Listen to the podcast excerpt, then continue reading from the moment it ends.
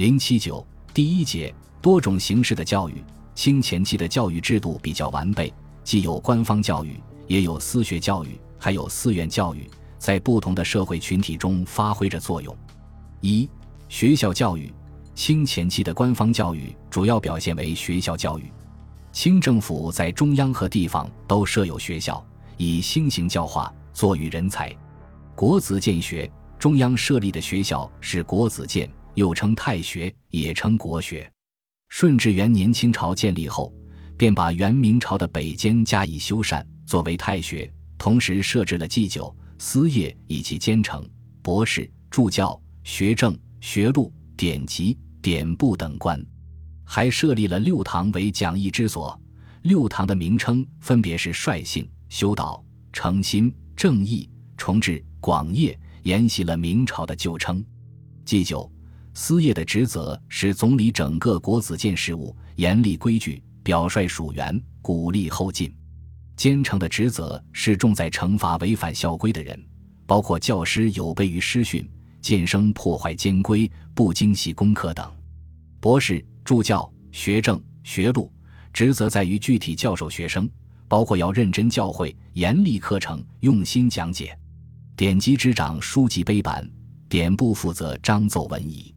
祭酒是从四品官，满汉各设一人；司业是正六品，满蒙汉各一人；监丞是正七品，博士是从七品，典部是从八品，都是满汉各一人；典籍从九品，汉一人；六堂助教从七品，学政、学录正八品，都是满两人，蒙古一人。此外。国子监还设管理监视大臣一人，从满汉大学士、尚书、侍郎内特检；还设有教习满一人，蒙古两人，汉四人，从恩、拔、复、优贡生内选充；笔帖士满四人，蒙古、汉军各两人。综上所述可知，国子监规制完备，各级管理人员权限和职责明确。不过，这里应当指出的是。国子监官员的设置在清前期有一个发展完备的过程。最初满汉祭酒都兼太常寺少卿衔，司业兼太常寺寺丞衔。国子监一度还隶属礼部，只是到了康熙十年才最终成为独立机构。特检大臣管理国子监事务，则是从雍正二年开始的。国子监的学生有贡生、监生之分，贡生包括岁贡。恩贡、拔贡、优贡、副贡、立贡六种，监生分恩监、监、优监、立监四种，其中监又包括恩和南。岁贡也称哀贡，是指地方各省学政在各府、州、县学领善生员中按年资选送到国子监的学生。岁贡的名额，府学一年一人，州学三年两人，县学两年一人。每个正式名额配备两个候补名额。一般情况下，府、州、县学的学生需经过十年以上的学习，才有资格被选送到国子监学习。恩贡是指皇帝特别恩赐到国子监学习的学生。每逢遇有国家庆典，或者皇帝登基，或者关系到国家的某一项政策，都有恩贡。顺治元年。清政府为了笼络汉族知识分子，就决定把当年各省的正贡做恩贡，候补贡生做岁贡。顺治九年，顺治皇帝第一次视察国子监，来京师观礼的十五名孔、孟、颜、曾氏子孙，被恩赐到国子监学习。康熙、乾隆年间，皇帝多次出巡，也有许多生员被恩赐到国子监读书。拔贡也称选贡。是指地方上选拔品学兼优的生源送到国子监学习，当然，这种选拔也是经过皇帝认可的。康熙十年，康熙皇帝采纳祭酒扎禄建议，曾令各支省学政在院试中考取一、二等的生源内选拔优秀者入太学学习。康熙十一年，又令在满洲、蒙古、汉军八旗生源内各选两人入国子监学习。雍正皇帝对拔贡非常重视，他认为育得人才必须选拔，因而命令各省学政选拔时不要局限于一、二等生源，其人果有实践才干，再访其平日品行端方及正考位列优等，亦准选拔。雍正皇帝还命令把十二年举行一次的拔贡改为六年举行一次。乾隆七年，拔贡又改为十二年举行一次，并形成定制。优贡也称贡监，始于顺治二年，是指各直省府、州、县学部居领、曾、复生、选文行皆优的大学两人，小学一人到国子监学习。从雍正十一年起，优生有领。增生入太学者，准作优贡；由复生、武生者，准作监生。乾隆四年，优贡名额确定，大省不超过五六名，小省一二名。复贡是指各直省乡试有文理优长者，因名额所限，取作副榜，由副榜供入太学的。立贡是指由领生、增生、复生。或俊秀监生原力报捐贡生的，在监生中，皇帝恩赐入监的称恩监；贵族官僚子弟因祖父辈为朝廷效力或死于国事而得以入监的称为监。前者又称恩，后者又称难。由增生、复生选优入监的称优监；由优秀同生原力报捐的监生称力监。国子监生有内外班之分。起初，内班一百五十名，每堂各二十五名；外班一百二十名，每堂各二十名。户部每年发躺银，给食宿费，根据学习优劣奖励和惩罚不等。乾隆初年，改内班每堂各三十名，内外班共三百名。以后，内外班名额多有变化，大体上维持在二百至三百名之间。国子监生所以划分内外班，一是因为住宿条件的限制，二是因为每年发躺银给高活的区别。凡住宿和给银多的为内班，不住在监内和给银少的为外班。国子监生学习的内容以四书、五经、性理、通鉴等书为主，兼集十三经、二十一史。此外，也要学习大清诏、告、表和策论、判等。每天还要临摹历代名帖数百字。国子监的教学方法是：每月初一十五试点结束，诸生聚集博士厅听经书讲解；每月上旬助教讲授，下旬由学政、学录讲授各一次。监生所学课业，每十天呈助教等批息。初一和十五呈堂查验。祭酒、司业每月十五轮课，四书、文一、诗一。名为大课，祭酒、祭考、司业月课都用四书、五经文以及诏、告、表、策论、判等。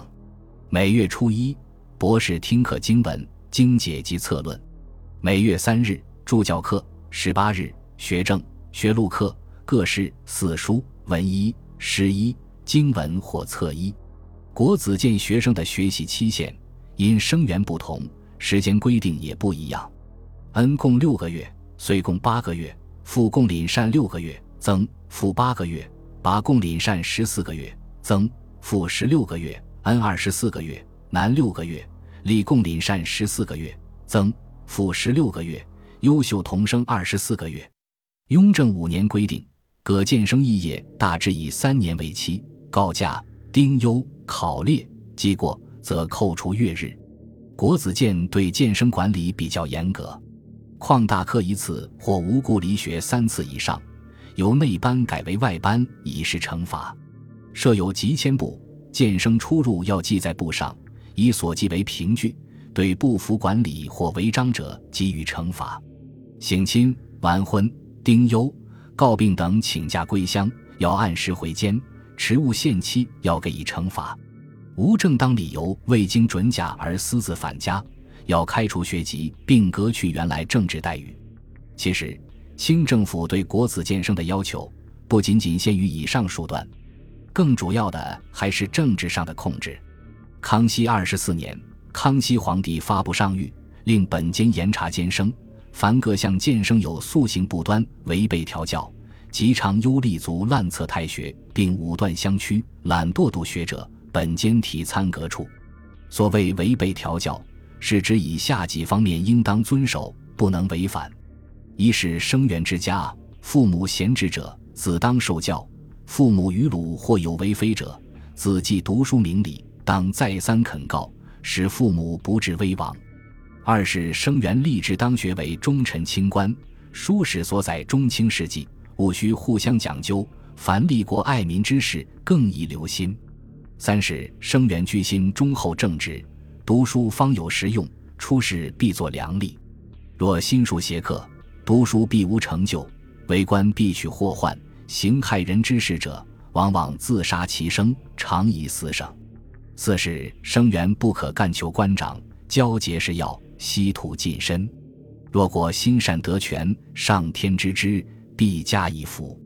五是生源当爱身人性，凡有司官衙门不可轻入，即有切己之事，只许家人代告，不许干预他人辞讼，他人亦不许牵连生源作证。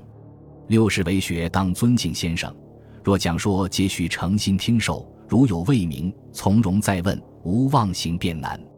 为师亦当尽心教训，勿致怠惰。七是军民一切利病。不许生源上书陈言，如有一言见白，以为治论，处格治罪。八十生源不许纠党多人，立盟结社，把持官府，武断相驱。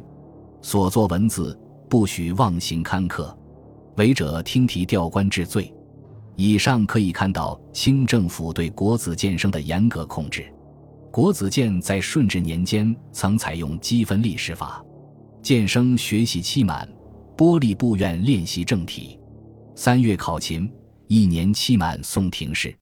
顺治三年，祭酒薛所运奏定汉奸升级分法，常客以外，阅史经义，策论各一，合适者拔之一等。遂考一等十二次未及格，免玻璃宋廷是超选。顺治十五年，祭酒故而家魂奏议，令见生考到日，拔其优者许积分，不予者期满资不立试。积分法一年为限，常客之外，约是一等与一分，二等半分，二等以下无分。如果有的剑生五经兼通，全是经属，或者善磨历代名帖，虽文不及格，也可以给一分。积满八分为及格，每年不超过十人。恩贡、拔贡、岁贡、复贡，资部立满考职，照教习贡生例，上上卷用通判。上卷用知县，历监历满考职，与不积分共生一样参加廷试。每百名取正印八名，其余的用州县组二。积分不满数额，愿分部的资部不得优选。愿意在学习积满分的也可以。顺治十七年，积分法停止实行。康熙初年，历史办法也停止了，只是期满资部考试以周同。州判、县城、主部、吏目使用。从此以后，部院各司再没有见生。那些通文理能楷书的，考选以后送个修书馆，经过一段时间评议后，以应得职衔选用，优秀的提高等级。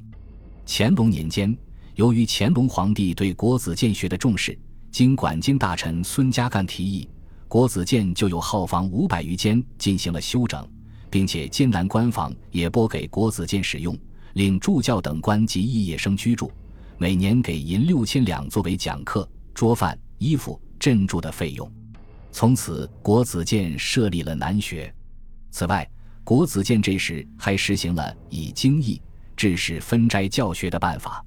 明经的或知一经，或见他经，勿取预纂折中、传说等书，探其原本，讲明人伦日用的道理。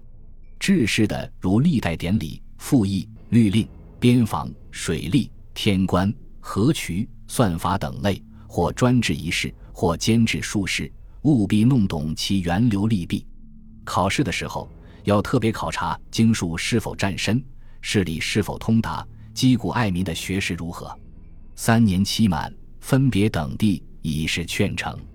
见生有心得或一意，逐条记下。呈助教批示，按期呈堂。既考月课，也改四书题一、五经讲义题各一，制式策文一。这时期国子监学呈现了兴旺景象，六堂讲师及一时之选，举人吴鼎、梁希瑜皆以荐举经学授司业。进士庄亨阳、举人潘永济、蔡德俊、秦惠田、吴鼎共升官县姚。王文振见生下宗兰，皆以潜心经学，先后被荐为本监属官。分长六堂，各占一经，时有四贤五君子之称。师徒济济，皆奋自足力，研求实学。皇帝亲临国子监视察，对国子监学来说是件头等大事，被称作临庸试学。顺治九年，顺治皇帝首次视察国子监。由孔氏及先贤后人赴京观礼，顺治皇帝在仪伦堂听祭酒讲四书四业讲经，并对国子监官员赏赐不等，从此奠定了以后清朝帝王临庸试学的规制。康熙年间，清政府重修国子监，康熙皇帝亲自为国子监仪伦堂题写匾额。乾隆四十八年，乾隆皇帝御史，击鼓国学之志，天子曰：“必庸。”所以行礼乐，宣德化，昭文明而留教则，典制具也。国学为人文荟萃之地，归至仪陇，辟庸之力，元明以来典上缺儒，应增建以真美备。于是管监大臣等人访，礼经旧制，在仪伦堂南建圆池一座，池中方形台基上建造了辟雍殿。该殿四面各为三间，四脊攒尖。宝鼎重檐。乾隆五十年，乾隆皇帝驾临辟雍行讲学礼，命大学士武弥泰、大学士监管监大臣蔡新进讲四书，祭九绝逻辑善，邹义孝进讲周易。乾隆皇帝本人也颁发御论两篇，宣示意蕴。王公大学士等官级肄业官吏诸生三千零八十八人环桥听讲。李成，乾隆皇帝赐宴礼部。赏赖不等，这是国子监学历史上最辉煌的时期。清前期，国子监也接收外国留学生。康熙二十七年，琉球国梁承吉等人进国子监学习。此后，琉球国进国子监学习的人络绎不绝。雍正六年，俄罗斯鲁喀等人也来国子监学习，从满汉助教学习满文汉文。国子监每月供给他们银米器物。学成以后归国，后来俄罗斯人进入国子监学习的又有许多批，他们中的不少人成了汉学专家。国子监设有算学，乾隆四年学生名额满，汉各十二名，蒙古汉军各六名，后来又设汉译业生二十四名。按照御制数理经运，分县、面、体三部，部县一年通晓，七正县两年。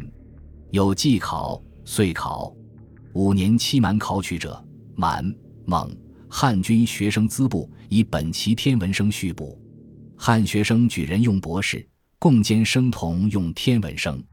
国子监还设有八旗官学。顺治元年，因国子监位于城东北，满族大臣子弟就学不便，决定在满洲八旗旗属所在地各立书院，以国子监二厅。六堂教官分别前往教授，规定时间去国子监参加考试。八旗官学建有学社，每所领取官学生一名，以十名习汉文，其余习满文。顺治二年，和两期为一学，每学社教习十人。教习在国子监肄业生中考选，只用恩、拔、复、遂共生。雍正元年，在八旗蒙古护军领崔萧其内。选书练满语、蒙古语十六人，充蒙古教习。雍正五年规定每期学生名额一百名，满洲六十名，学习满文和汉文各三十名，蒙古、汉军各二十名，在全期选择，不拘限每一座领。年幼的学习满文，稍大的学习汉文。规定汉教习每期五人。乾隆初年。